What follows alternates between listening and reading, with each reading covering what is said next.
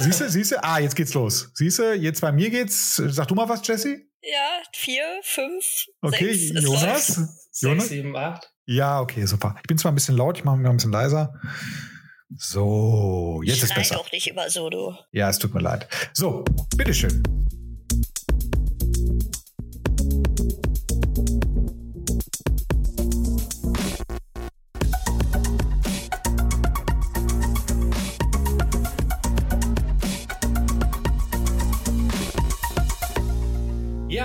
Willkommen zu unserem Podcast Philosophy. Dieses Mal haben wir uns überlegt, dass wir jeder für uns so ein paar Empfehlungen zum Best geben möchten. Ähm, völlig egal, welche Genre, ob es jetzt Bücher sind, Geschichten, Filme, Computerspiele oder sonstiges.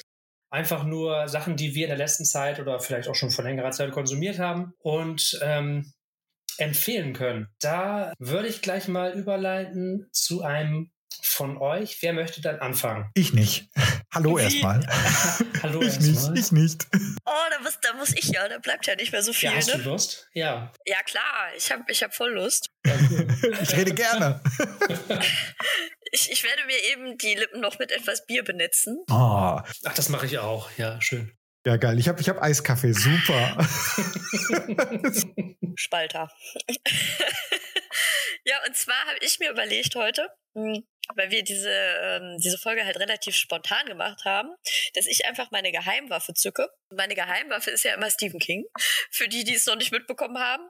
Weil Stephen King ist halt äh, immer zu Unrecht so als, ähm, als Horrorbuchautor verschrien, finde ich. Dabei ist das, was der so schreibt, eigentlich äh, total umfassend. Also viel, viel umfassender. Der hat, äh, der hat ja eigentlich alle möglichen Genres bedient, ob das jetzt mit seinen Büchern ist oder mit seinen Kurzgeschichten. Und ich habe mir tatsächlich drei äh, meiner Lieblingskurzgeschichten rausgepickt. Ja, also drei Geschichten, die halt so ein bisschen in Richtung Science Fiction, aber auch in Richtung Philosophie gehen. Und da bin ich mal gespannt, ob ich äh, euch dazu bekomme, dass äh, ihr die vielleicht auch mal lest. Oder vielleicht auch andere Geschichten von Stephen King. Wer weiß, vielleicht bekommt ihr ja Bock. Das Ding ist, ich spoilere. Weil das, diese Geschichten kommen halt wirklich nur gut raus, wenn man das Ende halt auch direkt dann miterzählt. Ich werde aber vorher Bescheid sagen. So, also wenn, wenn die Hörer dann irgendwie überspringen wollen, weil sie das halt noch selber lesen wollen, dann, genau, dann kann man einfach skippen. So, und zwar ist die, ähm, die erste Kurzgeschichte, die ich mir rausgepickt habe, der Jaunt. Ich hoffe, es wird tatsächlich so ausgesprochen. Es wird Jaunt geschrieben. ich habe mir mal vorgestellt, es heißt der Jaunt. Und ähm, das ist eine Geschichte, die tatsächlich auch demnächst verfilmt werden soll. Da bin ich mal sehr gespannt drauf, weil die Geschichte selber ist tatsächlich ziemlich kurz. Man könnte aber tatsächlich so eine schöne Rahmenstory drumherum aufbauen. Also ich könnte mir vorstellen, dass das in einem Film ganz gut funktionieren würde. Es geht äh, darum, dass ähm, wir im Jahr 2307 sind. Also 23.007. Und ähm, es ist mittlerweile ganz normal für, äh, für Leute zwischen den Planeten hin und her zu reisen. Also Teleportation funktioniert halt. Und ähm, wir äh, begleiten so eine Familie, die, äh, wo der Vater eben einen neuen Job angenommen hat auf dem Mars. Für den ist das halt so alltäglich. Der hat halt schon ganz oft hat er sich teleportiert, weil er halt auch eben auf anderen Planeten arbeitet. Und jetzt für den äh, neuen Job soll die Familie halt auf den Mars ziehen und seine Familie ist aber noch nie teleportiert worden. Für die ist das neu. Und weil die so ein bisschen äh, nervös sind, vor allem die Kinder, die beiden Kinder sind halt so ein bisschen nervös, sind auch recht klein. Ich glaube irgendwie ähm, so, weiß ich nicht, zehn und zwölf oder so. Und die wollen dann halt so die Geschichte hören, wie das denn äh, mit, dem, mit dem Teleportieren halt so, ähm, ja, wie man das erfunden hat und ähm, wie das dann sein kann, dass man das jetzt halt, äh, dass das so normal geworden ist. Und dann erzählt der Vater, der nimmt sich dann die Zeit. Die Familie hat dann irgendwie noch eine halbe Stunde, bevor die in die Teleportationsmaschine steigen und dann nimmt er sich die Zeit und erzählt halt von dem Wissenschaftler äh, Victor Corroon, der die Teleportation äh, erfunden hat. Und zwar ähm, hat er eben eine Maschine erfunden, damals im Jahr 1987. Und ähm, hat witzigerweise dabei herausgefunden, dass die Energie, die man für eine Teleportation verbraucht, nicht höher ist als der Stromverbrauch eines Fernsehers. Als er es dann schafft, äh, quasi leblose Gegenstände zu teleportieren, ist er dann total aufgeregt und denkt sich, boah, total geil, ich habe ja hier den Mega-Durchbruch gemacht und ähm, versucht das dann als allererstes mal an lebenden Objekten und nimmt dafür Mäuse. Und äh, er stellt dann fest, dass die Mäuse zwar teleportiert werden können, dass die aber, wenn die ähm, an dem anderen Ort quasi ankommen, nicht mehr lange überleben. Also die sind dann total schwach und ähm, zeigen kaum noch Lebensfunktionen und sterben dann auch innerhalb von wenigen Minuten.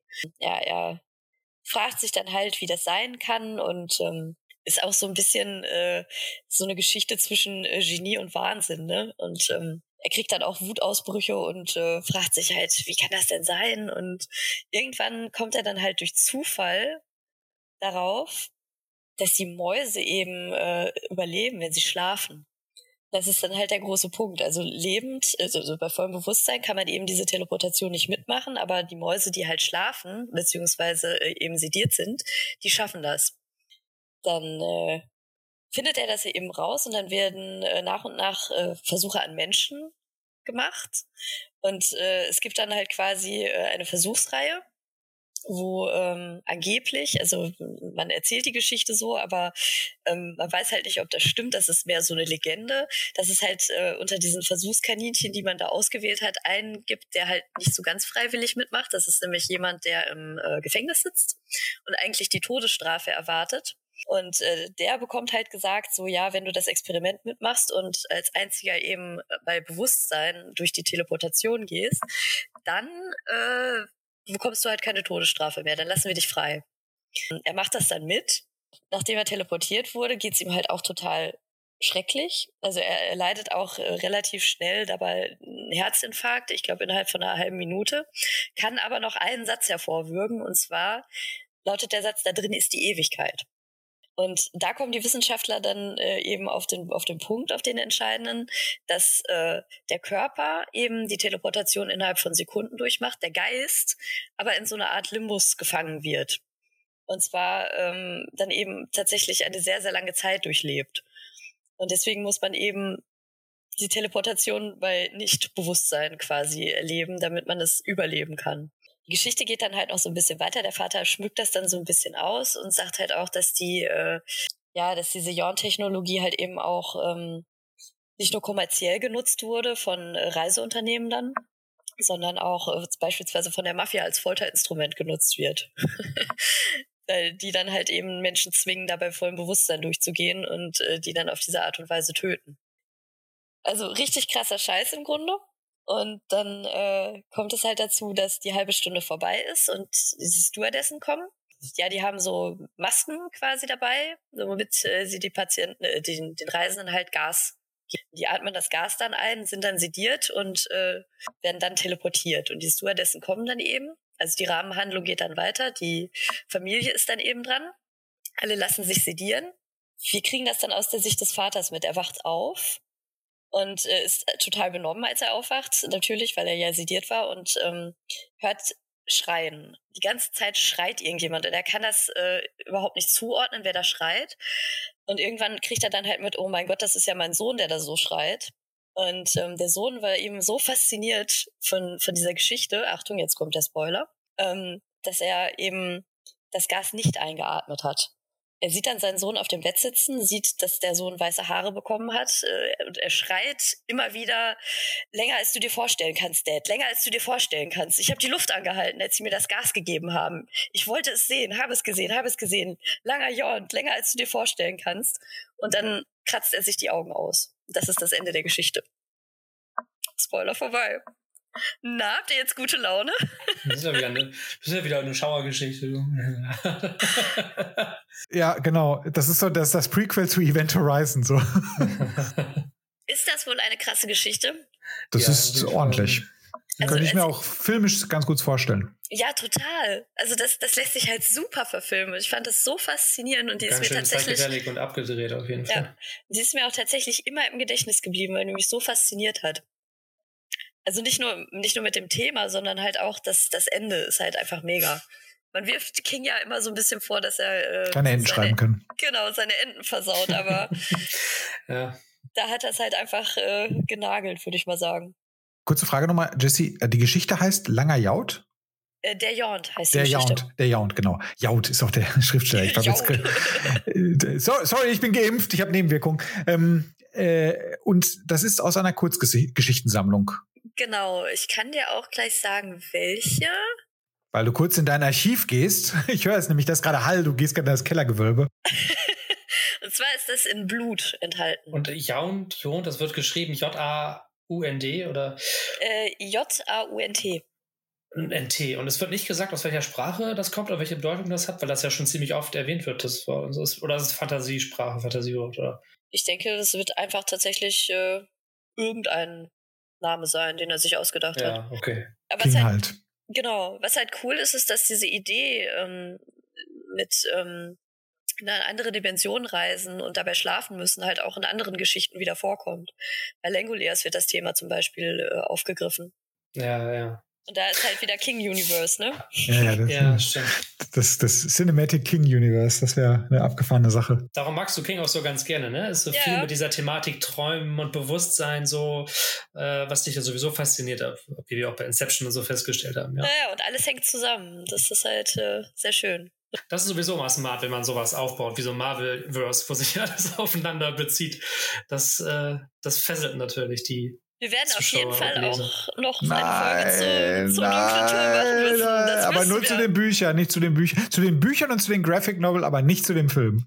da weigere ich mich. Der Film existiert in meiner Welt nicht. Nein. Ja, absolut nicht. Absolut nicht. Und Ja, nein, aber es, es, es liegt nicht an den Hauptdarsteller. Ähm, Nein, auf keinen Fall. Ich, ich, ich würde aber vorschlagen, dass äh, jetzt tatsächlich einer von euch weitermacht, Ja. damit ich hier nicht zum Geschichtenerzähler werde in der ersten halben Stunde. Nee, wir können uns ja gerne abwechseln. Willst du als nächstes, Carsten, deinen ersten Content? Gerne, gerne. Ähm, gerne, gerne. Ich, äh, ach komm, ich, ich fange jetzt mit dem ersten an, äh, weswegen auch irgendwie so ein bisschen diese, diese ganze Geschichte ins, äh, ins, ins Rollen gekommen ist. Ich spreche von der Serie äh, For All Mankind auf Apple TV Plus. Generell muss man sagen, dass dieser Dienst, ich, es ist keine bezahlte Werbung, eigentlich ganz gute Sachen raushaut und die immer so ein bisschen unterm Radar fahren, laufen, weil halt, ich glaube, kaum einer hat das. Außer Leute, die halt äh, Außer wohlbetuchte Leute wie Carsten. wo wir tun Leute wie Carsten, der sich äh, genau, der sich halt einfach nur nicht, der sich, ich habe mir einfach nur dieses One-Abo geholt und da ist es halt auch mit dabei. Ähm, und äh, ja, da ist zum Beispiel die Serie For All Mankind exemplarisch neben den anderen tollen Serien. Die handelt, das ist eine Alternate Universe, äh, Alternate History äh, Serie und die handelt, die geht von der Prämisse aus, dass 1969 der erste Mensch auf dem Mond nicht aus den USA kommt, sondern aus der Sowjetunion. Das ist so die Prämisse. Also Neil Armstrong ist nicht der äh, kleiner, Sch äh, kleiner Schritt für die Menschheit, sondern da ist dann halt, ähm, n, äh, man sieht im Fernsehen halt einen russischen Kosmonauten, der sagt, ich mache diesen Schritt für mein Volk, mein Land und die marxistisch-leninistische Lebensweise. Darauf basiert es dann und ähm, dementsprechend ist es dann halt so, dass die USA halt nicht die ersten sind, die USA sich dann nicht auf ihren Lorbeeren ausruhen und dann halt erstmal 20 Jahre schleifen lassen, sondern der Wettlauf erst richtig beginnt. Es geht dann halt so weiter, dass sich im Prinzip der Kalte Krieg äh, in das Weltall halt äh, aussiedelt. Aber nicht im Sinne von Waffen, sondern halt eben, wer ist als erstes auf dem Mond, wer baut als erstes eine Station am Mond, wer macht als erstes das, wer macht als erstes dieses. Und die Serie artet halt in so einem richtigen Wettbewerb zwischen den beiden Nationen aus.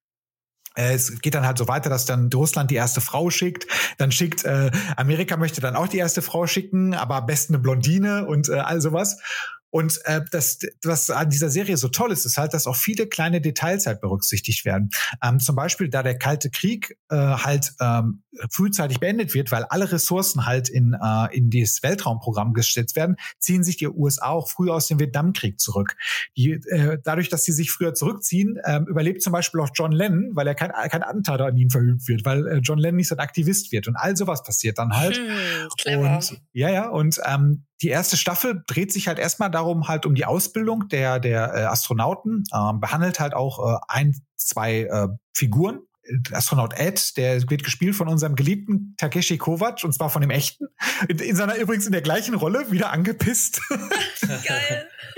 Aber wirklich äh, extrem gut. Ähm, es werden halt äh, historische Figuren eingebaut, wie Werner von Braun, der halt äh, zu Oh, den. USA, der ist dabei. Der Äh, Raketenwissenschaftler. Genau, genau. Der ist der Chef, der Leiter der NASA zu diesem Zeitpunkt. Äh, ein unfassbar, genau, ein unfassbar charismatischer Mann. Das kommt aber später.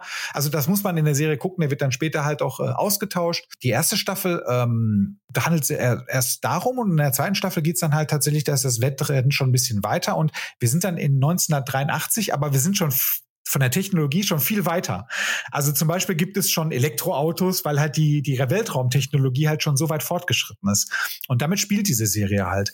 Und das macht diese Serie total spannend, sich anzugucken. Das ist keine die hat, die hat coole Action, die hat äh, ganz tolle Aufnahmen, aber die lebt eigentlich davon, von diesen ganzen kleinen Details. Entwickelt wurde die, und das ist jetzt kein Wunder, warum das so ist, entwickelt wurde die Serie von Ronald D. Moore. Das ist äh, derjenige, der ich weiß nicht, ob ihr es gesehen habt, das Battlestar Galactica Remake halt produziert hat, diese fantastische, diese fantastische Science-Fiction-Serie und der gleichzeitig auch äh, einer der Hauptdrehbuchautoren bei Star Trek Next Generation, Star Trek Deep Space Nine, Star Trek Voyager ist. Und dann, Ach, daraus erklärt sich das dann halt so ein bisschen, wie es halt in diese Richtung geht, weil diese Serie ist, und es tut mir leid, dass ich da jetzt wieder dazwischen funke, die ist nämlich super positiv. Weil die hat so diesen geilen Aufbruchstimmungs-Vibe die ganze Zeit. So, weißt du, du hast halt dieses Utopische, die Amerikaner Amerikaner, die Russen bekriegen sich nicht, genau, genau, die bekriegen sich nicht, sondern die machen Wettlauf in den Welt, ins Weltall und wollen sich, wollen da halt ansiedeln. Das ist viel positiver als dieser ganze Kriegsscheiß, so, weißt du? Und das hebt die Serie halt extrem heraus. Wie gesagt, die ist auch ganz toll gemacht und die ist ähm, extrem auch teilweise und äh, die spielt auch sehr stark mit irgendwelchen Klischees. Ähm, ganz spannend ist auch die, die Episode, wie halt äh, die die Frauen. Äh, äh, es gab früher ein Projekt, ich weiß nicht, ob das wirklich so war. Es gab damals ein Projekt in den USA, das hieß die Mercury 13. Äh, da wurde die Weltraumtauglichkeit von Frauen getestet und äh, die haben es aber kurzfristig einfach gestoppt, weil gibt nichts. Frauen haben nichts im Weltall zu suchen. das bringt Unglück, wie genau, damals auf Piratenschiffen. Genau, und dann, und dann ist es halt wirklich so, dann ist die erste Kosmonautin, die, die Russen hauen dann halt einfach einen raus, dann ist die erste Kosmonaut, die, die zweite, der zweite Kosmonaut ist halt eine Frau und dann müssen die Amerikaner nachziehen und dann wird Richard Nixon sagt dann, ah, wir hatten doch dieses Programm Mercury 13, äh, sorgt mal dafür, dass wir das hier wieder, äh, dass wir einen ins Weltall bekommen, aber am liebsten eine Blondine, so, weißt du, das ist dann halt so dieses Medienwirksam. Das ist zwar Science Fiction, aber es ist halt noch Ende der 60er, Anfang der 70er, wo es doch total chauvinistisch war. Das ist total geil ver verstrickt, das ist super. Dann gibt's halt auch einige Folgen über die Ausbildung von diesen Frauen, das sind halt teilweise so richtig harte Hunde und äh, wie, wie nennen sie die? Das ist die Einheit, die nennen sich S-Cans oder so, weil die, das ist eine bestimmte Abkürzung. Und ähm, also das muss man gucken. Und ähm, am Ende des Tages halt natürlich schafft es einen ins Weltall und äh, es, ist, es endet eigentlich immer positiv. Wobei es jetzt tatsächlich in der zweiten Staffel militaristischer wird, weil es stellt sich halt auch raus, die NASA kann sich das auch alles leisten, wenn natürlich das Militär mit einsteigt. Ne? Aber es ist trotzdem, wie gesagt, noch dieser positive Vibe. Kann ich jedenfalls total empfehlen. Das ist eine wahnsinnig tolle Serie und schade, dass die so unterm Radar läuft. Ist irgendwie, ähm, glaube ich, ja, ist, ist, ist, ist glaube ich, ein Exclusive von Apple TV. Sehr gut. Wer, wer möchte übrigens, äh, ich habe ich hab noch drei Freiabos für jeden. Ähm, nein, Quatsch. Echt? Ja, ich habe eins. wir können nachsprechen, Jonas. Machen wir. Ich habe ja schon eins. Ja, genau. Also, äh, aber das, ich, ich bin, also wenn ihr die Möglichkeit habt, das zu gucken, äh, zieht's euch mal rein. Das wird euch, ich glaube, das wird euch abholen. Das ist eine schöne Sache. Ist mal was anderes als dieses ganze staubige, alle sind verloren, wir gehen vor die Hunde, die Welt stirbt und so Ding so. Ihr wisst ja, ich habe ja momentan diese Hoffnungsschiene so. For Mankind meine Empfehlung, die ich ins Rennen bringe. Nächster, Jonas. Jetzt kommt wieder was Negatives. ja, auf jeden Fall. Ist so, ne? Jetzt kommt wieder was, was richtig runterzieht. Ähm, mein Hauptthema ist der Autor ähm, Dimitri Glukowski. Und das erste Buch oder die erste ähm, Trilogie, die ich vorstellen möchte, ist äh, Metro 2033. Ähm, da habe ich einmal die drei Bücher gelesen, die erwähnten, und außerdem wurde das Ganze auch in Computerspiele umgewandelt. Da gibt es auch drei Stück. Die habe ich auch alle gespielt und genossen. Die sind sehr atmosphärisch, teilweise die Geschichte aus dem Buch umgesetzt, teilweise Sachen dazu gedichtet, aber wirklich, wer diese Spiele im, im Sinne von ähm, Stalker und, und ähnliche, wer, wer, die, wer das mag, so postapokalyptisch und ähm, atomverseucht und, und, und ähnliches, der, ist da gut aufgehoben, auf jeden Fall. Und äh, aber nochmal zum, zum Buch. Man muss erstmal wissen über Glukowski, dass er ähm, zwar äh, Russe ist, in Russland lebt, aber totaler Kritiker ist von der äh, Putin-Regierung. Ähm, also er sagt halt, äh, zum Beispiel das Internet jetzt, das ist im Gegensatz zu jetzt China oder Iran zwar frei, aber es gibt total viel bezahlte Blogger und Internettrolle, die halt nichts anderes machen als ähm, Propaganda und Informationen verfälschen. Deswegen ist es eigentlich ähm, kein, keine Meinungsfreiheit in dem Sinne. Es wird total von Putin alles kontrolliert. Er ist eben auch der Sinn, dass die russische Regierung nichts äh, geschafft hat, ähm, außer vielleicht die Wiederbelebung der, der christlich-orthodoxen Tradition. Und sie haben nur versucht, alte Sachen wieder zu beleben, wie den Nationalismus oder Imperialismus. Er ist eben auch der Meinung, dass Putin kein wirklich einen Masterplan hat für Russland und dass er kein Stratege ist, sondern höchstens ein Taktiker und dass er sehr situativ eigentlich nur reagiert und vor allem, dass er aus Russland eine Zweiklassengesellschaft macht. Einmal die Leute, die das Sagen haben, die zum Machtapparat gehören, ähnlich wie auch in China die Partei, und dann alle anderen, die im Grunde genommen im Dilemma sind und ausgeschlossen sind. Und wenn man das einmal weiß, dann versteht man auch viel besser Metro, weil da ist es so, äh, dass genau dieses Klassensystem existiert, nur noch mal extrem auf die Spitze getrieben. Es handelt alles nach so einem äh, Nuklearkrieg. Die Menschheit hat sich halt selbst äh, zurück in die Steinzeit gebombt, hat äh, durch Nuklearraketen alles zerstört und irgendwo in ein paar Orten auf der Welt, man weiß es nicht genau, also die Russen, in die, äh, um die es in dem Buch geht, die haben sich halt in die äh, Metro in Moskau zurückgezogen, was ja unterirdisch ist und deswegen noch eine, einigermaßen vor der Strahlung geschützt ist. Und man vermutet, dass irgendwo vielleicht an anderen Orten der Welt wie äh, in den USA, die dann die äh, Sieger des Krieges wohl gewesen sind, dass da noch Leute vielleicht existieren, aber das weiß man nicht genau. Jedenfalls geht es hauptsächlich um diese neue Zivilisation in Anführungsstrichen, die in dieser Metro entstanden ist ähm, die haben dann ganz ein äh, eigenes Handelssystem aufgebaut. Zum Beispiel ist die Währung sind dann Patronenhülsen, also wirklich Patronen, eben Kalaschnikow-Patronen, die ähm, aus der Vorkriegszeit noch übrig äh, geblieben sind. Und das ist halt sehr bezeichnend. Einmal ist es eben eine harte Währung, aber andererseits eben auch ja, wird damit eben auch geschossen. Ne? Also, äh, weil die Menschheit hat nichts, absolut gar nichts dazugelernt, sondern ähm, statt irgendwie jetzt das Beste draus zu machen und im Frieden unter der Erde zu leben, haben sich wieder Parteien und Interessengemeinschaften gebildet. Es gibt sowas ähnliches wie Nazis. Ähm, es gibt sowas ähnliches wie ähm, die, die Roten werden die genannt, also die dann die extrem links äh, kommunistisch veranlagten äh, Leute sind. Die bekriegen sich untereinander. Dann gibt es noch so ein, so ein Zusammenschluss von reichen Stationen, die heißen die Hanse. Das fand ich ja ganz witzig, angelehnt an die norddeutsche Hanse hier. Die, die Fugger von damals, die ja auch so einen losen Bund hatten aus den Städten Hamburg, Bremen und Rostock und da ähm, auch so ein bisschen eine Handelsgemeinschaft eben ähm, gegründet haben, wo sie untereinander halt profitiert haben, die Häfen die beteiligt waren, aber kein anderer eben da reinkam. Also die haben sich dann so mit Zollabsprachen und Preisabsprachen und so weiter gegenseitig bereichert. Und so ist das da auch. Da gibt es ein paar reiche Stationen, die können sich das dann äh, das bessere Leben leisten, haben so die schönsten Dinge geborgen, die man noch in den äh, Zügen und so gefunden hat, haben da die Polster und alle anderen leben so ein bisschen im Dreck, kann man eigentlich sagen. Es geht dann um den Protagonisten, der heißt Artyom. Der ist an so einer kleinen Grenzstation, wird dann durch äh, bestimmte Ereignisse dazu gezwungen, seine ähm, vertraute Metrostation zu verlassen und dann so eine Odyssee, so eine große Reise durch dieses ganze Netz von zusammenhängenden U-Bahn-Stationen ähm, anzutreten. Warum es dazu kam, so das erzähle ich jetzt mal nicht, das führt zu weit, das soll dann jeder ähm, selber lesen.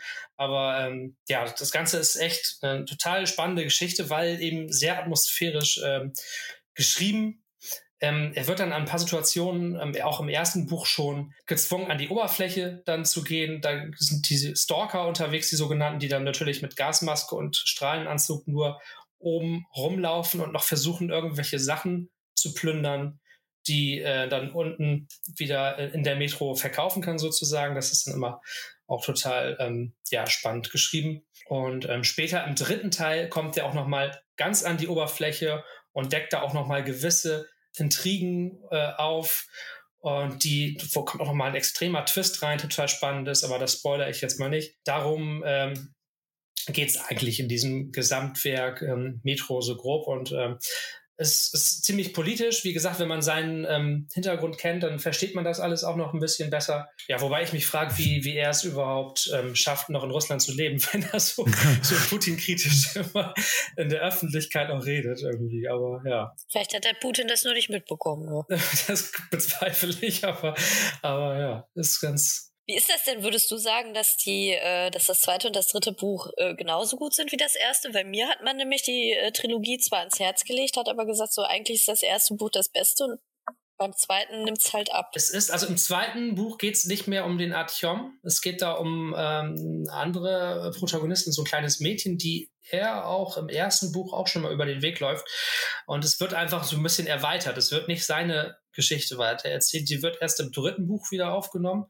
Ich würde für mich nicht sagen, dass es so viel schlechter war. Ja, das, das, der erste Teil hat schon so eine eigene Magie, weil man da das erste Mal so ein bisschen so eintaucht in diese ganze Welt und die Welt auch da so am meisten beschrieben wird und er auch gefühlt am meisten rumkommt. Es ist sehr abwechslungsreich, das Buch. Aber ich würde nicht sagen, dass der zweite und dritte Teil total schlecht sind. Also kann ich für mich jetzt nicht sagen. Ich kann die alle empfehlen. Das ist gut, dass ich mir direkt die Trilogie geholt habe. Ja, ja, auf jeden Fall. Hast du nichts falsch gemacht. Die gab es für 25 Euro. Man hätte sich auch äh, dann eigentlich die Bände einzeln holen können für einen Zehner. Aber da habe ich mir gedacht, nee, komm, haust du mal einen raus. Jetzt muss ich nur noch äh, die Zeit finden, sie zu lesen. ja, ja, zusammen ist es schon ein ganz schön dickes Buch auf jeden Fall. Ich persönlich kenne äh, nur die Spiele. Mhm. Weil eben genau durch diese Parallele, die du genannt hast mit Stalker, hat mich das ja. halt abgeholt. Stalker ist halt grandios. Trotz ja. all der Bugs und allem möglichen, es war trotzdem irgendwie wegweisend. Und äh, Metro hat mich da so ein bisschen abgeholt. Ich habe eigentlich vermutet, dass es was ähnliches wird. Das ist es ja eigentlich nicht. Das ist szen szenariomäßig das, ist das gleiche, aber das, das, Metro hat ja einen ganz anderen Ansatz. Ne? Dieses ja. total beklemmende. So dieses in den U-Bahn-Schächten. Ne? Immer genau. in den, in den, Waggons und engen U-Bahn-Gängen und klar, Richtig. Genau. Und, und bei Stalker ist, ist ja die Prämisse dieses offener. Und äh, trotz alledem war das genau. halt, war das halt schon ziemlich cool, weil ich war erstaunt, wie, wie interessant realistisch man die russischen, die russische Metro annimmt, obwohl man noch nie da war. Das ist halt irgendwie so geil umgesetzt, dass man sich da wirklich so reinversetzt fühlt. Ich habe total Lust, da hinzufahren und das alles selbst zu sehen. Wie er das dann beschreibt, die prunkvollen Stationen haben dann so Mosaike an der Decke und sind richtig große Gewölbe. So stellt man sich das vor, wie die Fresken von Michelangelo. So ja, ja, genau. So richtig toll beschrieben ist das, dass man denkt, boah, das würde ich auch gerne mal sehen. Und, und in den Spielen ist halt diese, also die, die punkten halt extrem mit dieser beklemmenden Atmosphäre und halt diesen Grusel. Also das ist wirklich ein, ein Terrorspiel teilweise, fand ich. Ja. Vor allem unter, der, unter dem Gesichtspunkt, dass du keine Map hast oder so. das ist ja eine ganz schlimme Wegfindung. Also, ähm, aber das, die Spiele, also ich kenne jetzt das erste und den zweiten, den dritten habe ich nur mal ganz kurz angespielt. Ähm, das war schon echt nice. Das war wirklich ziemlich cool. Auch technisch sehr weit fort, sehr fortschrittlich immer. Äh, grundsätzlich bei äh, russischen Entwicklern sind die Sachen technisch immer echt Bombe. Und ich mag es halt, dass der Ansatz halt mal ein anderer ist als das typische ich sag jetzt mal Call of Duty Gedöns, ne? Also es ist halt wirklich mal was komplett anderes. Es ist schon ein bisschen Survival Horror, ne? Es geht immer mehr in die Richtung Survival, ich wollte es gerade sagen, ja, genau. Auch wenn es ja, auch wenn es das der Gegenentwurf zu meiner utopischen utopischen Scheiße ist. Das ist die klassische Dystopie. Auf jeden Fall. Genau, so der Klassiker so. Wenn, wenn dann soll man sich auch immer auf den Klassikern ausruhen. genau. Ja, dann Jessie, magst du wieder weitermachen? ja, klar, äh, Vielleicht was Fröhliches jetzt. Ja, genau, was, was Fröhliches. Was Fröhliches naja, so, so ganz fröhlich ist die nicht. Die ist aber äh, tatsächlich nicht ganz so ähm, negativ wie die andere. Ist auch ein bisschen philosophischer tatsächlich. Weniger Science Fiction, sondern mehr äh, geht's in Richtung Philosophie. Muss man auch mal machen. Genau, ich muss mich nur bei Carsten entschuldigen, weil ich glaube, dass ich äh, vorletztes Wochenende habe ich dir genau diese Geschichte erzählt. Ja. Ich dachte, du wolltest dich entschuldigen, weil das eine Cyberpunk-Geschichte ist. Nein, nein. Und dann, dann, kannst du die nächsten fünf Minuten einfach weghören, weil du das jetzt zweimal vorgekaut äh, bekommst. ja, ich höre umso gespannter zu. Genau, alles gut. Ja, und zwar geht es in meiner zweiten Geschichte ähm, um den Banker William Andrews. Die Geschichte heißt Leben nach dem Tod. Ist, glaube ich, in äh, der Kurzgeschichtensammlung Bazar der bösen Träume äh, veröffentlicht worden. Die ist noch relativ neu. Und dieser William Andrews ähm, also die Geschichte geht damit los, dass er stirbt. Er hat äh, Krebs und er stirbt einen relativ friedlichen Tod im, ja, im, im Angesicht seiner Familie. Seine Familienangehörigen sind alle da und ist auch schmerzlos und ähm, er hat sich vorher auch mit äh, Nahtoderfahrungen auseinandergesetzt, ist dann auch nicht überrascht, als er dann so ein weißes Licht sieht und darauf zugeht, äh, wie man das halt so kennt. Umso überraschter ist er dann aber, als er am Ende des Lichts so eine Tür sieht ähm, mit der Aufschrift Isaac Harris Manager. Und er denkt sich da so, was ist das denn jetzt? So, und äh, geht durch die Tür, kommt dann auch so ein Gang und das sieht so ein bisschen aus wie, ähm, ja, wie bei einem Amt. ja, und dann, dann, dann geht er da hin und äh, öffnet die Tür zum Büro. Es ist sowieso nur noch eine andere Tür da und die ist verschlossen, also kann er halt nur durch diese eine Tür. Und dahinter sitzt halt hinter so einem Schreibtisch ein ziemlich genervter Mann. So ein kleiner, dicker Mann, der so auch, auch irgendwie nicht, nicht unbedingt modisch gekleidet ist. Also sieht halt irgendwie so aus, als, äh, als wäre der so im weiß ich nicht, am Anfang der, des 18. Jahrhunderts so hängen geblieben. Das würde am Arbeitsamt arbeiten. Genau. Und er ist halt, wie gesagt, relativ äh, mürrisch und ähm, begrüßt ihn dann halt und sagt so, ja, äh, da können wir jetzt äh, von vorne anfangen. Und äh, der, der William denkt sich dann halt so, boah, ist ja voll gut so, vielleicht ist ja doch was dran an dieser Geschichte mit der Wiedergeburt. Fragt ihn dann auch so, ja, wie ist das denn mit der Wiedergeburt? Ist da was dran? Und dann, dann seufzt der Harris halt und sagt, ja, die Frage stellen sie mir jedes Mal. und die Antwort ist immer dieselbe, eigentlich nicht. und dann erklärt er das Ganze nämlich. Es ist so, dass der Harris, der Manager, quasi in so einer Art Fegefeuer gefangen ist. Das ist seine, seine göttliche Strafe, beziehungsweise, äh, ja, seine Strafe nach dem Tod weil äh, er hat eine Fabrik geführt, als er noch gelebt hat. Also es war eine Kleiderfabrik, in der nur Frauen gearbeitet haben. Er hat wohl mitgekriegt, dass die Frauen halt stehlen. Also es, ist, es gab wohl ein paar Diebstähle und hat dann eben äh, alle Türen immer verschlossen, auch die Feuerschutztüren. Und dann ist eben Feuer ausgebrochen und 146 Frauen sind im Feuer gestorben. Und auf Erden hat man den Harris dafür freigesprochen. Aber als er dann gestorben ist, hat sich äh, dann jemand ob es Gott war, ob es der Teufel war, man weiß es nicht. Die Geschichte lässt das offen. Hat sich dann halt überlegt, nee, du arbeitest jetzt da auf dem Amt und erklärst den Leuten, die zu dir kommen, äh, das Leben nach dem Tod. Und das wirst du bis in alle Ewigkeit machen dürfen. So, das Konzept ist halt nun folgendes. Es gibt in diesem Büro zwei Türen, rechts und links vom Schreibtisch. Die eine Tür führt halt in den Tod, also in den realen, für immer existierenden Tod. Nimmt man aber die zweite Tür, dann kann man sein Leben nochmal leben. Und der William ist natürlich total euphorisch und denkt sich, boah, das ist ja voll gut, das ist ja zu schön, um wahr zu sein. Ich könnte mein Leben nochmal leben, könnte alle meine Fehler, die ich in meinem Leben gemacht habe, ungeschehen machen. Und er denkt dann so zurück an sein Leben, was er so alles gemacht hat. Da sind teilweise auch echt äh, fiese Sachen dabei. Also er hat wohl seinem, seinem kleinen Bruder irgendwie aus Versehen beim Spielen fast den Finger abgetrennt, weil er den in der Tür eingeklemmt hat. Es gab eine Vergewaltigung wohl an einer Mitstudentin äh, im besoffenen Kopf. Und sowas, an sowas denkt er dann zurück und denkt sich, boah, ich kann das alles wieder gut machen. Und dann sagt der Harris halt so, ja, kannst du nicht. Du kannst dein Leben zwar nochmal leben, Junge, aber du wirst alles genauso machen wie beim ersten Mal auch, weil du hast ja keine Erinnerungen daran. Und dann äh, sagt er ihm auch so, ja, wir sind jetzt schon dutzendmal hier gewesen und du entscheidest dich immer gleich. Und du machst es nie anders. so, und jetzt kommt äh, der Clou, der auch so ein bisschen Spoiler in der Geschichte ist. Der William überlegt sich das dann halt und denkt so nach und das ist so, ja, okay, es ist immer wieder dasselbe. Und außerdem hast du ja auch Krebs gehabt und äh, möchtest du das alles nochmal durchleben? Das war ja auch ziemlich hart und so. Ja, und im Endeffekt entscheidet er sich dann tatsächlich äh, dafür, sein Leben nochmal zu leben wird wiedergeboren. Also so ein bisschen offenes Ende. Man weiß nicht, ändert sich diesmal vielleicht doch was? Was ist denn jetzt die Moral? Das ist eine sehr gute Frage. Das bleibt auch so ein bisschen offen. Also es ist äh, eigentlich, na, eigentlich, er wird es nicht anders machen, ne? Also wenn er nochmal die Chance hätte. So, ähm. Ja, richtig. Also ich, ich, ich denke. Es, es du bist zum Arschloch de determiniert. Super. Ja, das ist ja tatsächlich ein bisschen so, ne? Dass man, dass man vielleicht auch einfach äh, eben nichts ändern kann. Aber ich finde, äh, ich finde die Idee daran, dass man äh, dem Menschen halt quasi äh, die Wahl gibt, auch im Tod noch eben äh, ja wählen zu können, ob man sein Leben halt eben nochmal leben möchte oder halt eben nicht. Das äh, finde ich eine sehr interessante, äh, sehr interessanten Aspekt an der Story. Deswegen hat die mir auch so gut gefallen. Was würdet ihr denn machen? Nochmal neu machen oder nicht? Ja, das ist eine sehr gute Frage. Also ich glaube, das ist doch die Frage, wie sehr du darauf vertraust, dass der Gegenüber dir halt die Wahrheit sagt. Ja, das ist natürlich ein wichtiger Aspekt. Ich würde es vor allem davon abhängig machen, ob ich anderen Menschen geschadet habe und das bereue. Und wenn das der Fall ist, würde ich es nochmal versuchen, anders zu machen. Ja, wobei da die Frage ist, wenn dir einer sagt, du kannst es nicht anders machen, dann tust du den Leuten ja quasi nochmal denselben Schaden an. Da ist halt auch die Frage, ob sich das lohnt. Aber das ist halt wieder eine Vertrauenssache. Ne? Man weiß es halt nicht. So lügt der Gegenüber einen gerade an oder nicht. Ja, vor allem, ähm, um das mal äh, in eine unpopuläre Richtung zuzudrehen, wenn du jetzt halt Leute dann halt äh, aus, aus, also wenn du sagst, okay, ich gehe wieder zurück, um Leuten halt, um das wieder gut zu machen, was ich denen angetan habe und die Leute, denen passiert das nicht, vielleicht sind das dann eigentlich die zukünftigen Arschlöcher, die sich dann scheiße gegenüber anderen verhalten. Also ich glaube tatsächlich, da ist halt diese, das ist doch unauf, Butterfly-Effekt, genau, ne? Dass genau. du irgendwo oh, ja. eingreifst. Ja. Und das, durch deinen Eingriff entwickeln sich die Dinge ganz anders, nur vielleicht auch in eine katastrophale Richtung. Ne? Das können wir gleich für die dritte Geschichte sogar ein bisschen im Hinterkopf oh, behalten. Okay. ja. Eine dritte? Ich muss mir drei Sachen überlegen.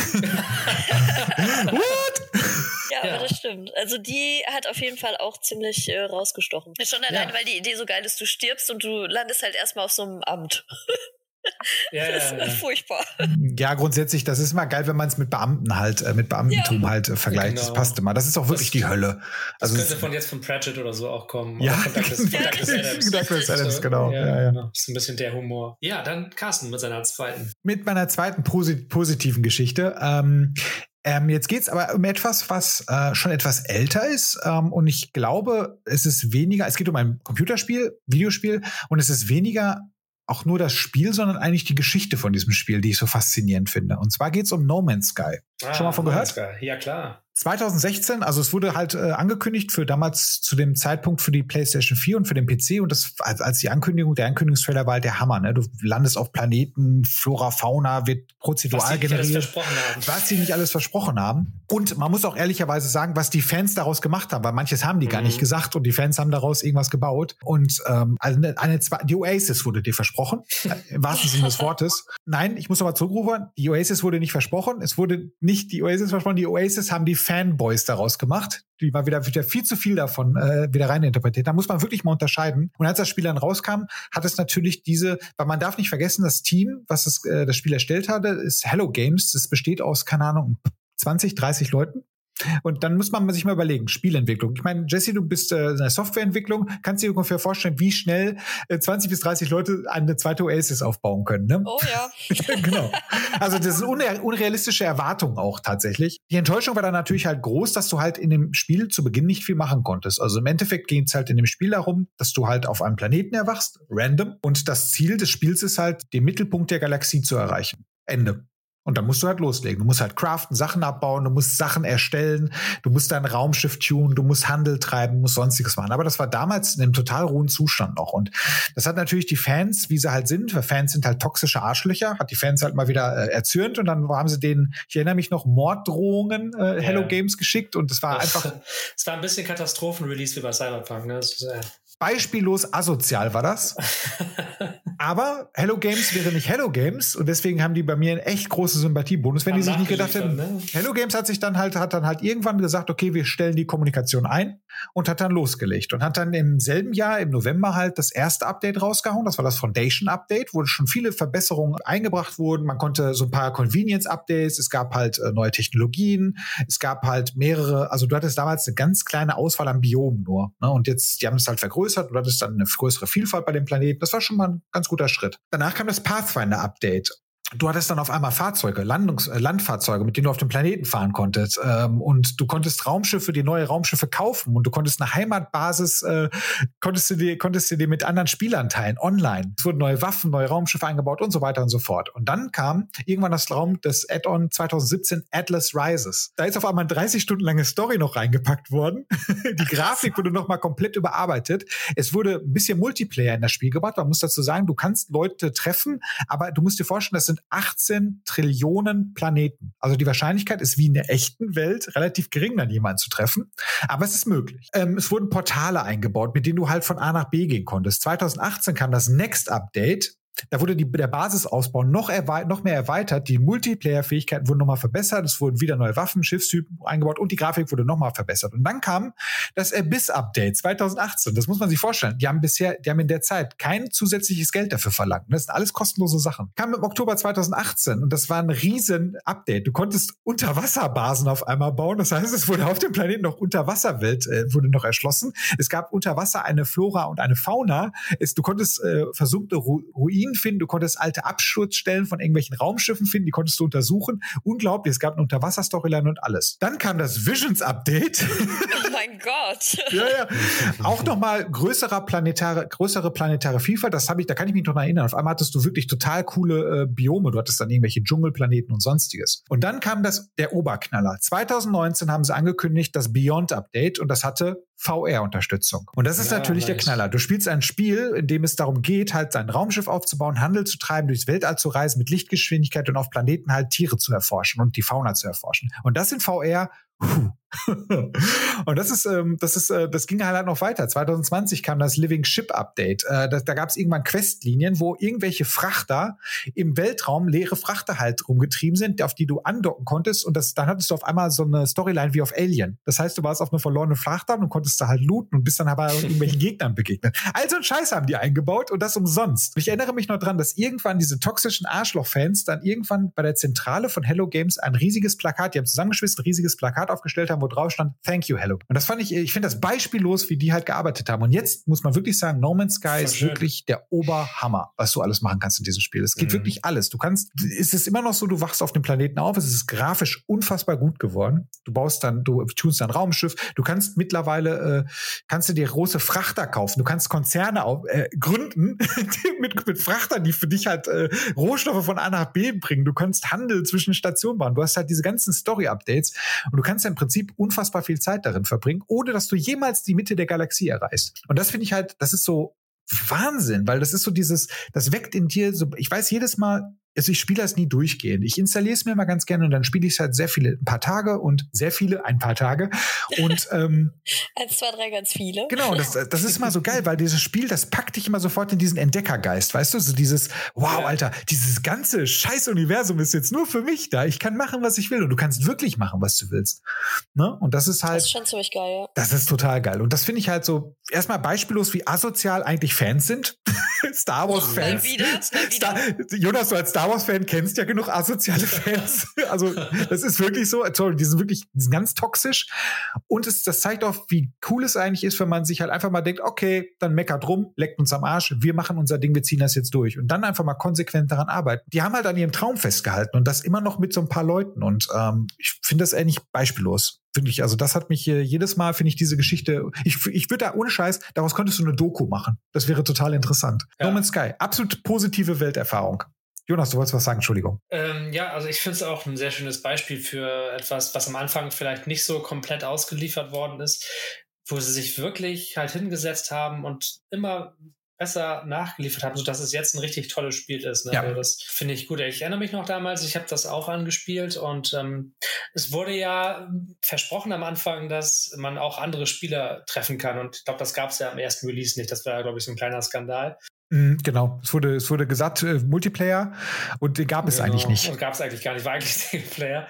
So, und, ähm, und am Anfang war es, glaube ich, nur so mehr oder weniger auf dem Planeten, die sehr cool gemacht waren, äh, nur rumrennen und Ressourcen abbauen. Viel mehr war es am Anfang, glaube ich, nicht. Deswegen hat mich das irgendwann nicht mehr so gereizt. Aber nach den ganzen Updates, ich habe das schon so ein bisschen verfolgt, ähm, was es jetzt noch alles gibt, wo das ja extrem erweitert, habe ich jetzt auch Lust, äh, vor allem jetzt nach deiner Erzählung, das auch nochmal wieder auszupacken oder vielleicht auch nochmal zu kaufen. Ja. Absolut. Äh, Ich meine, es ist genau das, was Star Citizen seit Jahrzehnten halt verspricht, ne? Ja, das kommt dann nie raus, Star Citizen. Das Star, ist eine- Star Citizen, ich, ich investiere weiter. Das Spiel. Und ich investiere weiter in diesen Traum, weil ich. ich Du kaufst dir immer, Ja, ich immer nicht gibt. Ich habe das nächste Thema, das nächste Thema gleich. Star Citizen.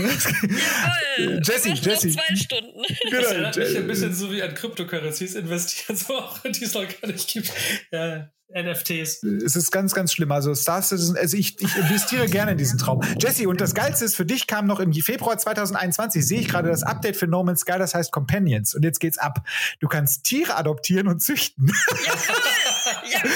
Und du, du kannst sie abrichten, dass sie halt deine Sachen tragen und, oder deine oder Anomalien entdecken. Und das Geile ist, man muss die Eier, die muss man 24 Stunden in seinem Inventar, die müssen in deinem Inventar sein, die musst du rumtragen und dann musst du sie zu einer Anomalie bringen, damit die Tiere schlüpfen. Also, also du weißt, es ist, du bist ja hier so ein, ähm, wie heißt dies, wie heißt das nochmal? Ähm, Harvest Moon. ja, Harvest Moon und wie heißt dieses kleine Ei, was man hier, was man früher mal gespielt hat?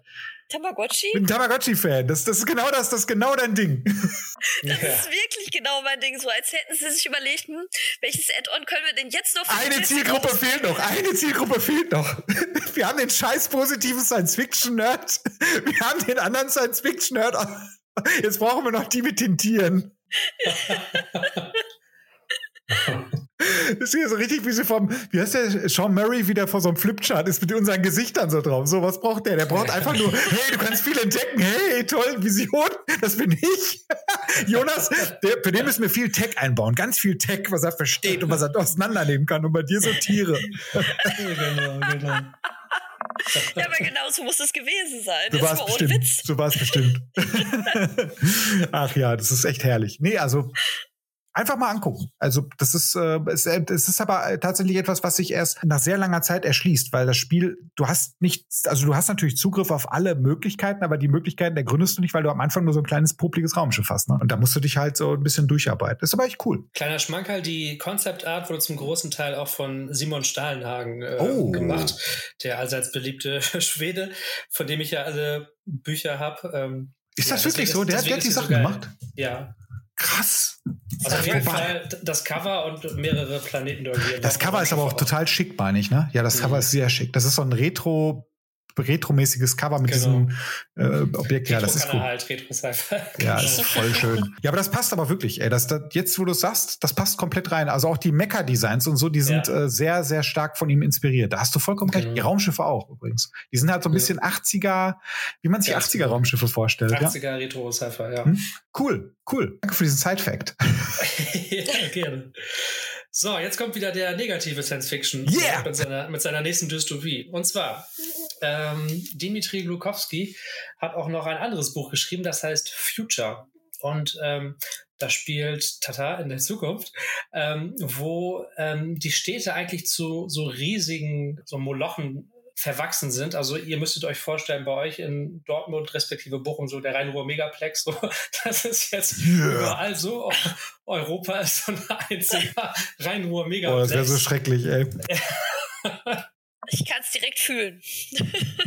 also es ist eigentlich eine einzige Stadt Europa, die sich von Westen nach Osten ausbreitet und ähm, in dieser riesigen Stadt leben über 12 Milliarden Menschen, die alle unsterblich sind, weil die Wissenschaft jetzt so fortgeschritten ist, dass die Leute nicht mehr altern. Es ist halt möglich geworden, dass das Gen isoliert werden konnte, welches für das Altern verantwortlich ist. Und es wurde eine wirkungsvolle Therapie entwickelt, die das Altern stoppt. Nur logischerweise, weil jetzt niemand mehr stirbt, ist natürlich die Fortpflanzung dementsprechend streng reglementiert. Niemand darf mehr Kinder bekommen, weil logisch, sonst äh, gibt es halt extreme Überbevölkerung. Will ein Paar äh, jetzt ein Kind bekommen, ist die Vorgabe, dass sich dann die Eltern gleichzeitig dazu entscheiden müssen. Also wenn sie jetzt sagen, ich möchte ein Kind haben, ab dem Moment wird denen halt so ein Gen gespritzt, dass sie wieder altern und dass sie dann ab da, wo sie das Kind haben, altern und dann quasi ja dem Nachkommen den Platz sozusagen überlässt, damit der Planet nicht überbevölkert wird. Und natürlich gibt es immer noch Leute, die dagegen handeln, die das äh, nicht umsetzen und Kinder kriegen und trotzdem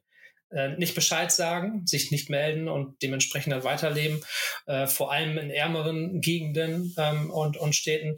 Und ähm, da gibt es auch so eine Spezialeinheit, so eine Polizeieinheit, die dagegen äh, eingesetzt wird. Und das ist auch der Protagonist, der heißt Jan Nachtigall, der arbeitet im Internat Nummer 717. Das ist so eine Eingreiftruppe, die halt bei illegalen oder nicht angemeldeten Schwangerschaften eben interveniert. Wenn diese Einheit Leute äh, trifft, die halt illegalerweise Kinder bekommen haben, wird äh, dann diesen durch diese Einheit ein, ein sogenannter Akzelerator gespritzt, der, wie der Name schon sagt, eben äh, die, die Alterung beschleunigt einsetzen lässt. Das äh, macht er halt.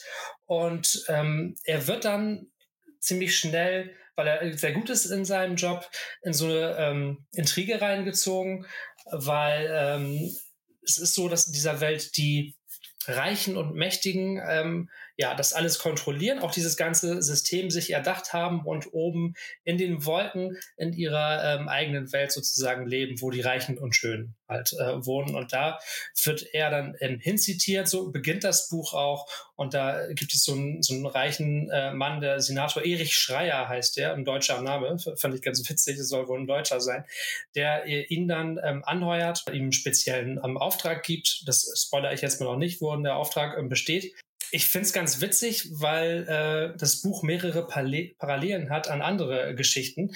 Ähm, wir haben ja letztens mal Altered Carpet besprochen an unserem Podcast.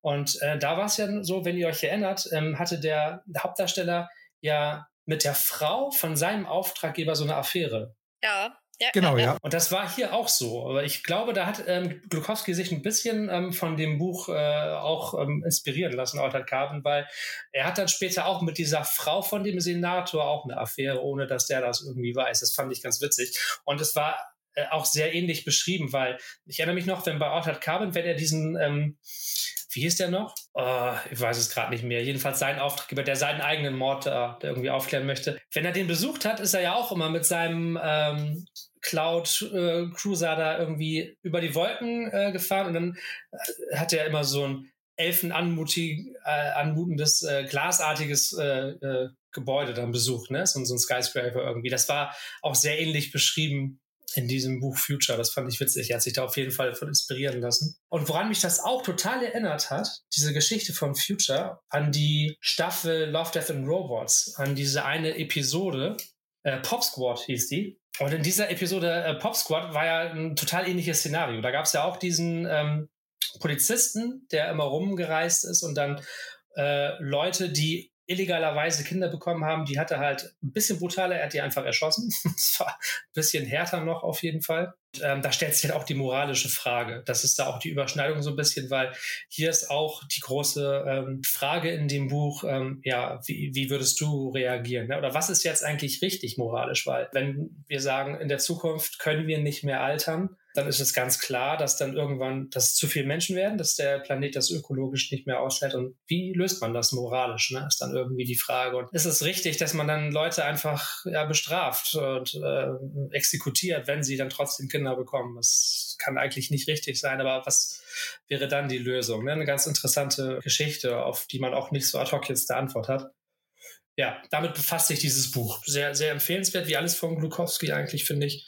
Ja, das war meine zweite Geschichte. Dann, Jessie, du hast noch eine dritte, hast du gesagt. Ja, ich. Gute Laune. Äh, würde in Anbetracht der Tatsache, dass die Zeit jetzt relativ vorangeschritten ist, auch kurz halten. Ähm, es ist aber tatsächlich eher eine gute Laune-Geschichte, komischerweise. Also zumindest habe ich sie positiv empfunden. Es geht nämlich ähm, um die Geschichte Ur. UR geschrieben. Da kann man sich natürlich erstmal gar nichts drunter vorstellen. Und zwar geht es da um einen Universitätsprofessor, der heißt Wesley. Der Wesley ist noch relativ jung, 35, benimmt sich aber wie ein alter Knacker. und zwar äh, ist er unheimlich gerne einfach nur für sich und liest. Und zwar nicht auf dem Kindle, sondern er liest gerne Bücher. Weil er den Geruch mag. ja, was alle alten Leute so sagen. Ja, ich mag den Geruch so gern. Genau. genau. Ich, mag, ich mag tote Bäume. Ein bisschen kann man es nachvollziehen, ein bisschen schmunzelt man drüber. Ich bin da geteilter Meinung. Naja, auf jeden Fall hat er ähm, ein Problem und zwar ist er furchtbar in äh, eine Basketballtrainerin verliebt, die Ellen. Die arbeitet an seinem College. Und die haben ihre Beziehung aber beendet, weil er so ein bisschen schrullig ist und sie ihm dann irgendwann auch gesagt hat, Alter, du bist mir zu schrullig. Und ähm, überhaupt äh, beschäftigst du dich ja nur mit deinen Büchern und nicht mit mir und was soll das denn? Und dann hat sie ihm bei der Trennung auch noch äh, irgendwie an den Kopf geworfen, wenn du schon so viele Bücher lesen musst, dann mach das doch wenigstens wie alle anderen auch heutzutage mit einem Kindle. Und das ist der Ausgangspunkt der Geschichte weil er ist natürlich total unglücklich und sieht das auch ein, dass das doof war, dass er ein bisschen Mist gebaut hat in der Beziehung und er möchte sie wieder haben. Und was macht er? Er bestellt sich ein Kindle. in der Hoffnung, dass sie darauf aufmerksam wird und sich denkt, boah, der geht ja mit der Zeit und der, äh, ja, der geht auch so ein bisschen darauf ein, was ich ihm vorgeschlagen habe und dann kommt sie wieder zu ihm zurück. So, das ist das, was er sich vorstellt. Kurze Frage, sprechen die wirklich von Kindle, Amazon Kindle oder sagen ja, die ja. einfach E-Reader? Also Nein, das ist schon das, das Produkt Kindle. Okay, es geht um den Kindle und das ist auch ganz wichtig, weil als ähm, der Kindle dann kommt, also es ist irgendwie, die Geschichte ist ein paar Jahre veröffentlicht worden, nachdem der erste Kindle veröffentlicht wurde. Und ich weiß nicht, ob ihr euch erinnert, aber damals gab es den nur in weiß. Es haben sich im Internet auch relativ viele Leute darüber aufgeregt, dass es den halt nur in dieser einen Farbe gibt. Welche Überraschung, ey. Leute haben sich aufgeregt. Ja, ne? Wahnsinn, die Leute waren offended. Naja, und ähm, er bekommt halt einen Kindle, der ist rosa. Er hat so ein richtig schönes Knallpink. Und er kann sich das gar nicht erklären, weil eigentlich hat er das nicht bestellt. Aber er denkt sich dann halt so, ja, was soll's, ne? Vielleicht ist das einfach so. Und dann macht er den Kindle an und entdeckt, dass dieser Kindle halt ein Sondermenü hat. Und zwar heißt das Sondermenü Urfunktion. Und in diesem Sondermenü Urfunktion gibt es ähm, die Funktion Urbücher Ur-Nachrichtenarchiv und Urlokal, wo in Klammern Baustelle hintersteht. und er ist total unbedarft. Er hat ja keine Ahnung davon und äh, drückt dann einfach mal auf Urbücher, im besten Gewissen, und bekommt dann so ein Suchfeld, wo er dann halt eben Zahlen eintippen kann. Und er tippt dann äh, sein Geburtsdatum ein Und äh, das Ding rödelt dann halt und äh, zeigt ihm an, die Urs werden durchsucht. Und auf einmal ähm, kommt dann ein weiteres Suchfeld, wo er halt nach einem Autor suchen kann. Und ihm fällt dann als erstes ein, so ja, okay, nach welchem Autor möchte ich suchen? Ernest Hemingway. Einer seiner Lieblingsautoren. Und dann rödelt der Kindle halt wieder fleißig und spuckt ein Buch aus, das da heißt Cortlands Hund. Und dann denkt er sich so, hä? Was ist das denn? Kann doch gar nicht sein. Hemingway hat doch kein Buch geschrieben, das Cortlands Hund heißt. Naja, und dann äh, liest er da so rein und ähm, als äh, Kenner von Hemingway erkennt er dann auch direkt so, das ist eins zu eins der Schreibstil von Hemingway. Er ruft dann auch einen, äh, er ruft dann einen befreundeten Universitätsprofessor an und fragt ihn dann auch noch so, ey, sag mal, äh, kann das sein, dass der Hemingway noch ein Buch geschrieben hat, das Cortlands Hund heißt? Und dann sagt er ihm so, nee, auf keinen Fall, hat er nicht, aber der hatte mal eine Zeit lang einen Hund, der hieß Cortland. Dann überlegt der Wesley und fragt sich, wie das sein kann. Sucht dann auch ganz, ganz viele andere Autoren durch und sucht auch ganz viele andere Urs durch und ähm, trifft dann auf Werke auch von Edgar Allan Poe, die halt niemals veröffentlicht wurden und die es gar nicht geben kann. Und er verliert sich dann total in diesem Kindle und naja, liest dann halt Werke, die es eigentlich nicht gibt und ähm, weigert sich dann halt wahnsinnig zu werden und irgendwann denkt er sich so, okay, vielleicht sehe das ja nur ich. Und dann lädt er zwei Freunde von sich ein und denkt sich so, wenn die das auch sehen können, dann bin ich nicht wahnsinnig, dann existiert das wirklich. Ja, und die äh, sehen das dann tatsächlich auch und stellen dann so ihre eigenen Theorien auf, was dieser Kindle halt macht. Und zwar kommen die dann zu dem äh, Ergebnis, dass es wahrscheinlich andere Dimensionen sind, die dieser Kindle durchsucht. Und in diesen anderen Dimensionen, von denen es unendlich viele gibt, ähm, müssen diese Autoren eben auch existiert haben und andere Bücher geschrieben haben teilweise. Also es gibt immer so eine Schnittmenge von Büchern, die sie wohl in jedem Universum geschrieben haben. Und es gibt aber eben dann auch in jedem anderen Uhr dann eben Bücher, die halt eben nicht geschrieben sind. Das Ganze folgt aber keinem logischen Prinzip. Es ist völlig random. Und das macht es halt für die drei auch so interessant. Dann kommen sie halt dazu, dass sie dann irgendwann auch das Nachrichtenarchiv mal durchwühlen, wo sie dann verschiedene Nachrichten äh, finden, wie zum Beispiel der Tod Kennedys. Es gibt dann Urs, in denen Kennedy gar nicht gestorben ist. Es gibt Urs, in denen ähm, der Täter eben nicht Lee Harvey Oswald war. Und so geht das dann immer weiter. und irgendwann, als der Wesley alleine ist, sucht er sich dann mal Urlokal raus. So, und bei Urlokal stellt er dann fest, er kann nicht vergangene Nachrichten durchsuchen. Diese Baustelle, die dahinter steht in Klammern, bedeutet, dass er nur in die Zukunft quasi äh, suchen kann. Er denkt sich dann so, okay, denn äh, den Spaß mache ich mir mal. Ich suche jetzt mal in der Zukunft, ob ähm, die Basketballmannschaft von Ellen, die heute ein wichtiges Spiel hat, ähm, ob die gewinnen. Und dabei erfährt er, dass äh, die Basketballmannschaft, dass der Bus der Basketballmannschaft in 60 Minuten verunglücken wird. Und denkt sich dann, oh Gott, ruft wieder seinen Freund und die beiden äh, erforschen dann quasi das Urlokal und finden dann raus, so wie das, wie dieser Unfall äh, halt passiert sein könnte. Oder sind sich ziemlich sicher, dass der Unfall so passiert ist. Und zwar ist eine Frau äh, besoffen am Steuer quasi in den Bus geprallt. Ja, und dann überlegen sie sich, was, was sie tun könnten und versuchen halt dieses Vorkommnis zu verhindern, indem sie die Frau aufhalten. Jetzt kommt der Spoiler. Also eben mal wieder kurz weghören. Ihnen gelingt das, die Frau aufzuhalten. Der Bus kommt tatsächlich durch. Sie reihen sich hinter dem Bus dann ein und äh, die Basketballmannschaft hat gewonnen und es gibt ein Riesenfest auf der Straße, ein riesen Hubkonzert. Und die fahren halt in, äh, hinter dem, in, in dem Auto von dem Wesley hinter dem Bus her und reihen sich in das Hubkonzert ein und alles ist super.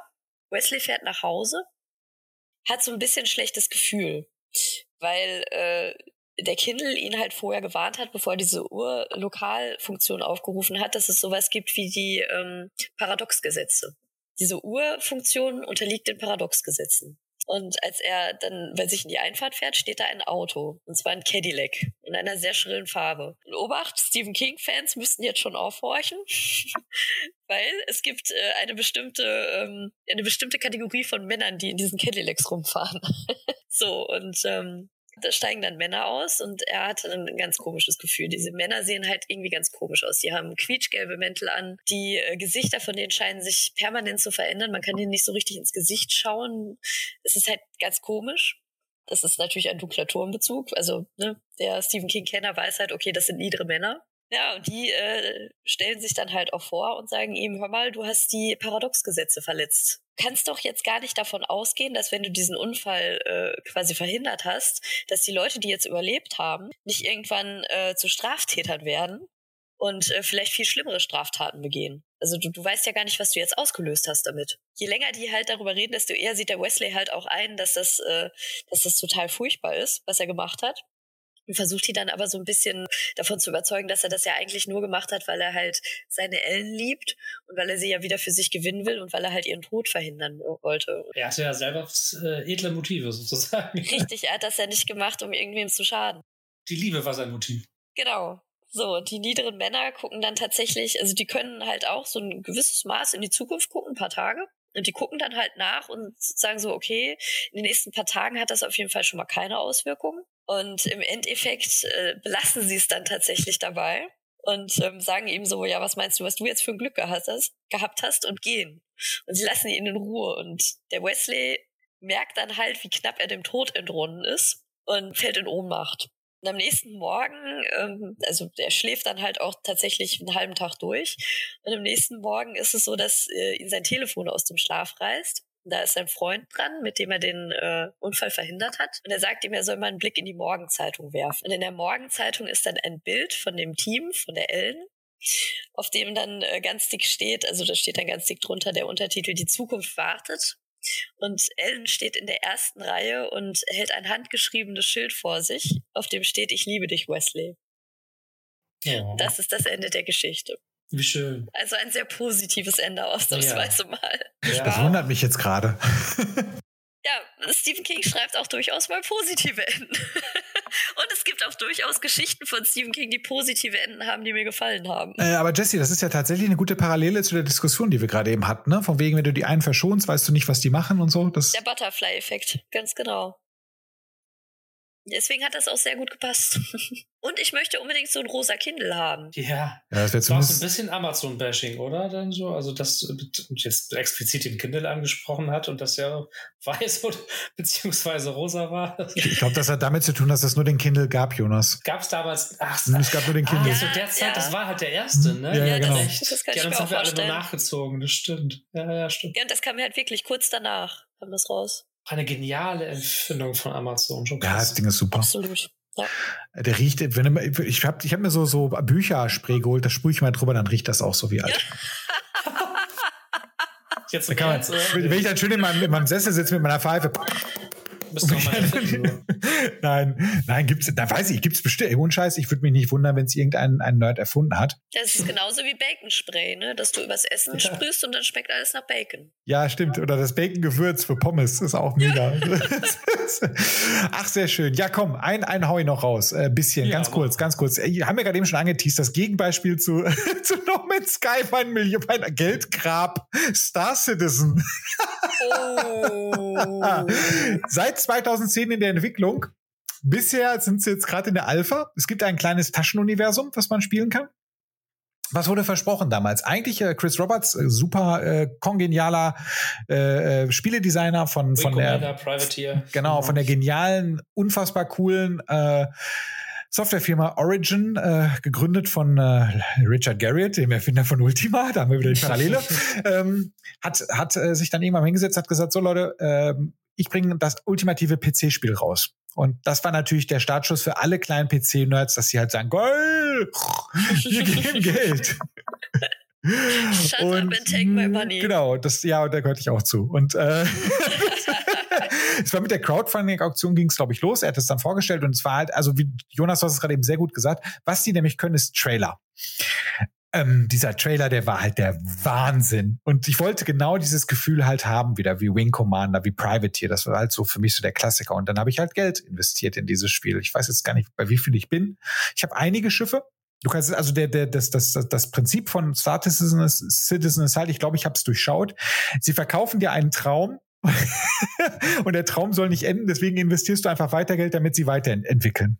Das ist so, das ist meine These, weil ich, ich muss ganz ehrlich sagen, ich möchte gar nicht, dass Star Citizen fertig wird. Ich möchte mir einfach nur ausmalen, wie cool es sein könnte, aber ich will gar nicht, dass es fertig wird, weil ich glaube, ich bin dann enttäuscht. Und dann habe ich mir halt von Origin äh, Jumpworks zum Beispiel äh, die, die 300i geholt. Das ist so ein Performance, eine Performance-Fregatte. Oder Oder halt dieses Privateer-Handelsschiff, was keine Ahnung wie viel Geld kostet. Ich habe mich noch nicht getraut. Es gibt ja die Möglichkeit auch da halt mit mehreren Leuten sich zusammenzutun und ein großes Schlachtschiff zu kaufen. Das habe ich so, so, tief bin ich noch nicht gesungen. Aber kannst du die überhaupt schon fliegen? Ja, kannst du. So Demo-Umgebung, okay. Du kannst sie fliegen. Du kannst auch das Universum schon bereisen. Das ist ein kleines Universum. Es ist auch wirklich faszinierend, was du in diesem Spiel machen kannst. Das muss man wirklich sagen. Es ist nur ein Problem und das ist der sogenannte Feature Creep, der da mittlerweile eingeht. Und zwar, äh, also ich glaube, ähm, jedes Jahr, wenn eine neue technische Entwicklung halt kommt, dann möchte Chris Roberts, Roberts die gerne in dem Spiel haben. Ich glaube, die sind ja. mittlerweile bei der zweiten Game Engine. Die wollen jetzt Face-Tracking einbauen. Es hört halt nicht auf. Ja, es hört einfach, genau, es hört nicht auf. Und es muss ihn, irgendeiner muss ihn mal stoppen. Also er möchte halt das perfekte Spiel machen, aber das ist nicht möglich, so weißt du. Und aber andererseits. zerbrechen. Genau, andererseits, wenn es jetzt rauskommt, weißt du, die bringen den um. Das kommen wieder diese ganzen, da kommen die ganzen ja. No Man's Sky Fans und bringen ihn um. Ja also, Vor allem aber, die, die sich schon tausend Raumschiffe gekauft haben. Genau, das ist der Punkt. Also ich würde mich da niemals drüber aufregen. Ich habe ja irgendwann, ich weiß noch, ich habe das damals gebackt, das ist ja ein geiles Market. Ich habe das damals gebackt und dann habe ich aus den USA per Post meine Citizen Card bekommen. Das ist eine, eine wie so eine Kreditkarte in weiß. Ich habe sogar die weiße Citizen Card, wo meine Bürgernummer draufsteht in dem Star oh Citizen Universum. Ja, oh mein Gott. Ich war wirklich hin und weg. Ich muss die, ich habe die, ich habe die in irgendeinen Karton bei meinen ganzen anderen Karten, aber das war Hast wirklich du gleich so, Revers geheftet und so, so ja. Ja, ja, ja. Citizen 3, 2, 1. Ja, ich bin Bürger 3.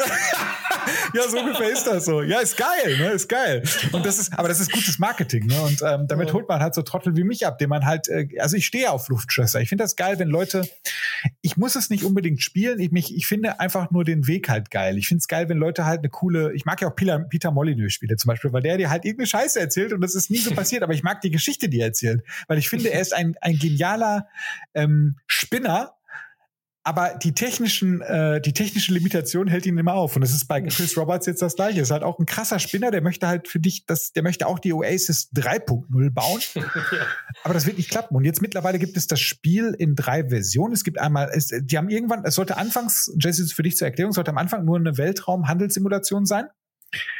Dann haben sie sich überlegt, mh, hm, Vielleicht sollten wir auch Bodenmissionen einbauen, deswegen haben sie einen Shooter-Part eingebaut, also eine komplett, an, eine genau. komplett andere, eine komplett andere Spiellogik musste eingebaut werden. Und jetzt kommt der Knaller.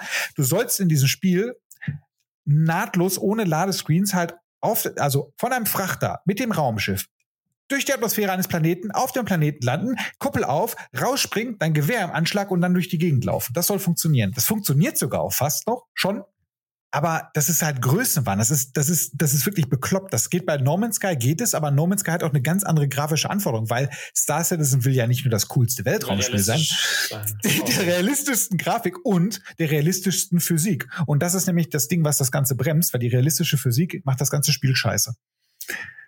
Weil Weltraumphysik ist halt echt, ist halt echt ein Upturner, wenn sie realistisch ist.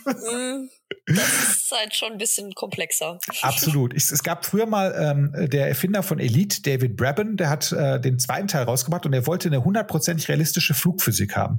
Die funktioniert ungefähr so. mein erster Versuch ins in äh, Elite. Ich sehe einen Piraten auf keine Ahnung wie viel zigtausend Kilometer Entfernung. Ich lege den Schub an ich fliege an ihm vorbei. ich bremse und er ist schon, weiß ich, 200.000 Lichtjahre schon weiter weg, weil ich halt einfach mit dem Schub nicht klarkomme. So funktioniert halt scheiß Weltraumphysik, weißt du? Und das ist halt, das macht es halt kaputt. Trotz alledem ähm, ist es trotzdem irgendwie nicht, auch wieder eine schöne Geschichte, weil es wird ja halt da weiß ich nicht, irgendwas verkauft, was du halt irgendwann vielleicht mal haben wirst. Und ich glaube, wenn es halt kommt, sind wir alle enttäuscht.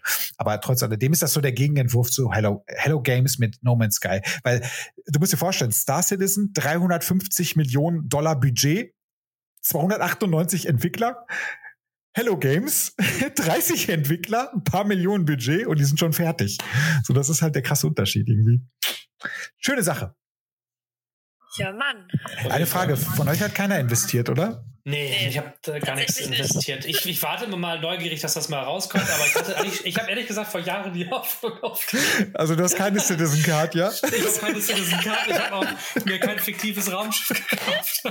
Ey, die, Mus die Mustang Alpha ist ein ziemlich schickes Schiff, muss ich sagen. Ist ein, ein multifunktionales Schiff. Du kannst es als Jäger nutzen, aber auch als, als, als, als Transportschiff. Ist das nicht der Hammer? Das ist der Oberhammer. Wow. ja, äh, auch da wieder nochmal zur Erklärung, Jesse. Er hat fiktional fiktionale Firmen erfunden, die halt fiktionale Raumschiffe bauen. Sowas wie Porsche, Ferrari gibt es da halt als Origin, Jumpworks, Robert Space Industries. Die haben halt eigene Logos, eine eigene Firmenphilosophie, stellen eigene Raumschiffe her und jedes Raumschiff bekommt einen Trailer und diese Trailer, ne? Boah. Ey, der wird, der wird noch nie so geil was, was, was Fiktives verkauft. Ohne Scheiß. Das ist halt, das ist wirklich, das ist äh, Science-Fiction-Porn. Er Ja, wenn sie diesen, jetzt noch diesen, Tiere einbauen und Eier, die man ausbrüten muss, dann bin ich dabei, du. Hol, holt mal Bier. Sag es ihm bitte nicht. Das darf er nicht wissen.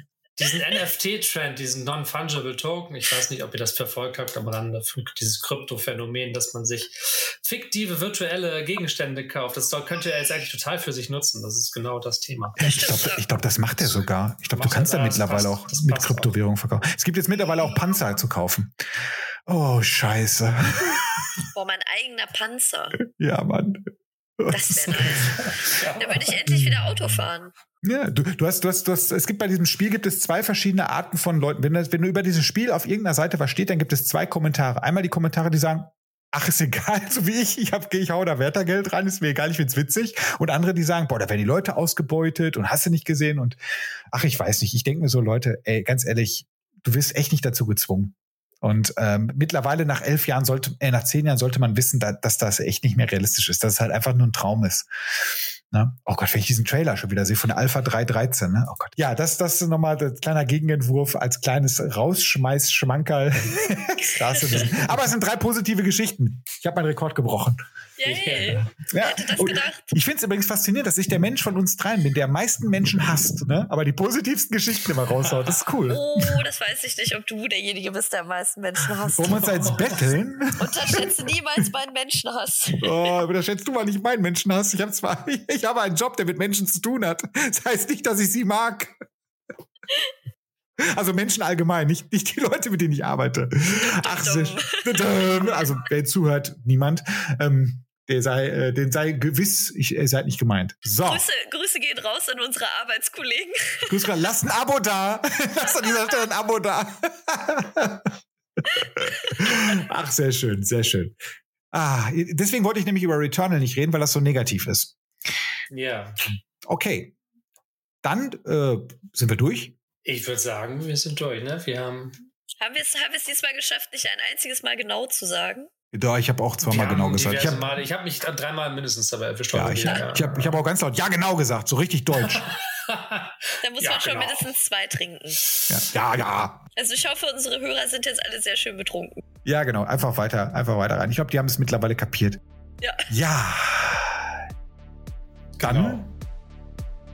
Machen wir einen Deckel drauf, wie immer. Machen wir Deckel drauf. drauf. Dann auf, auf Wiedersehen, liebe Hörer. Tschüss, bis zum nächsten Mal. Auf Wiederschauen. Tschüss.